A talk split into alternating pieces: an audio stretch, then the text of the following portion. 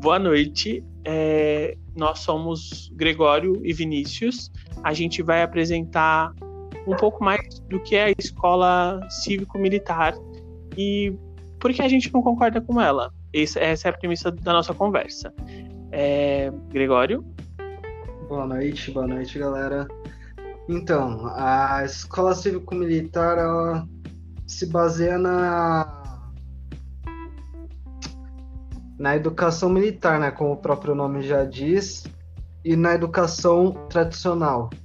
Ou seja, o que, que ela faz? Ela basicamente usa da, do método tradicional de aula e aplica o, seus regimes militares, como disciplina, organização, esse tipo de coisa que exige no, no exército da vida, na, em sala de aula.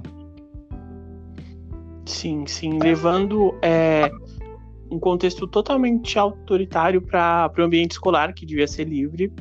Mas, assim, a escola cívico-militar, ela é, é, montada como se fosse um ideal das escolas por dar disciplina para os jovens e fazer eles terem resultados resultados em si que são focados no, na educação, por exemplo, de decorar mesmo os conteúdos por ser uma escola extremamente exigente.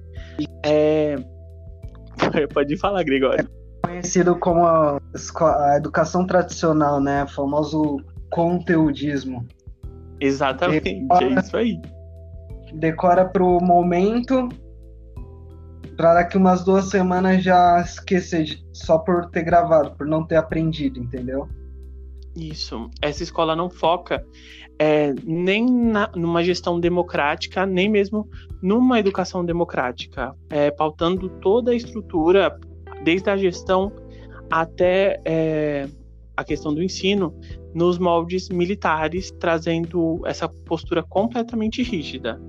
É, para a gente, por exemplo, eu e o Gregório, a gente não concorda com esse molde, como já ficou bem claro nesse, nesse, nessa discussão, nessa conversa. É, nós acreditamos, eu acredito, eu vou falar um pouco sobre o que eu acredito, depois o Gregório fala um pouco sobre o que ele acredita.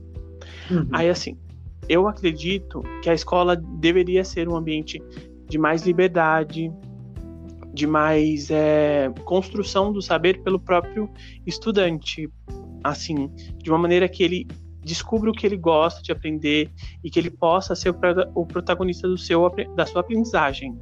E a escola em si, ela não vem como uma solução prática, porque a escola não é uma coisa prática. A escola precisa ser trabalhada, tanto na comunidade como no próprio ambiente, para ser um, um lugar de livre saber.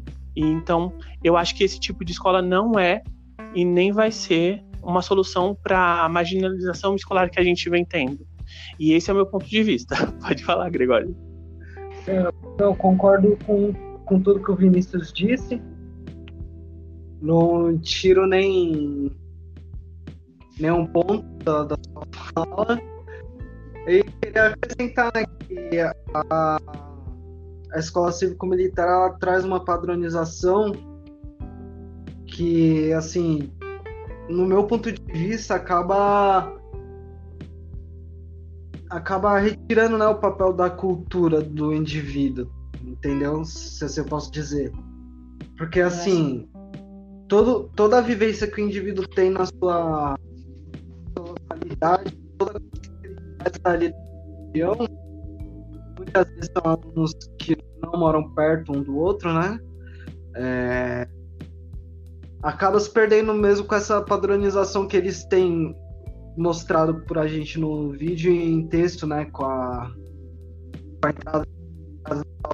não pode é, cabelo solto, unha, unha colorida, maquiagem pesada, esse tipo de coisa.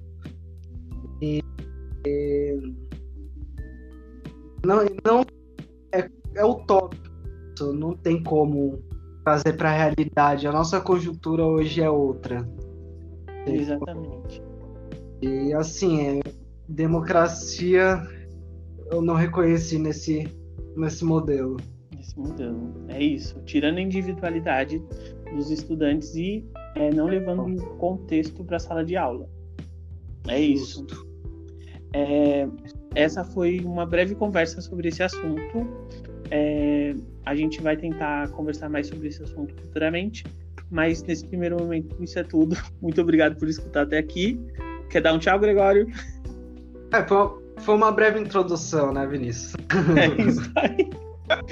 É isso aí. Então, tchau para quem está escutando. E paz. Falou.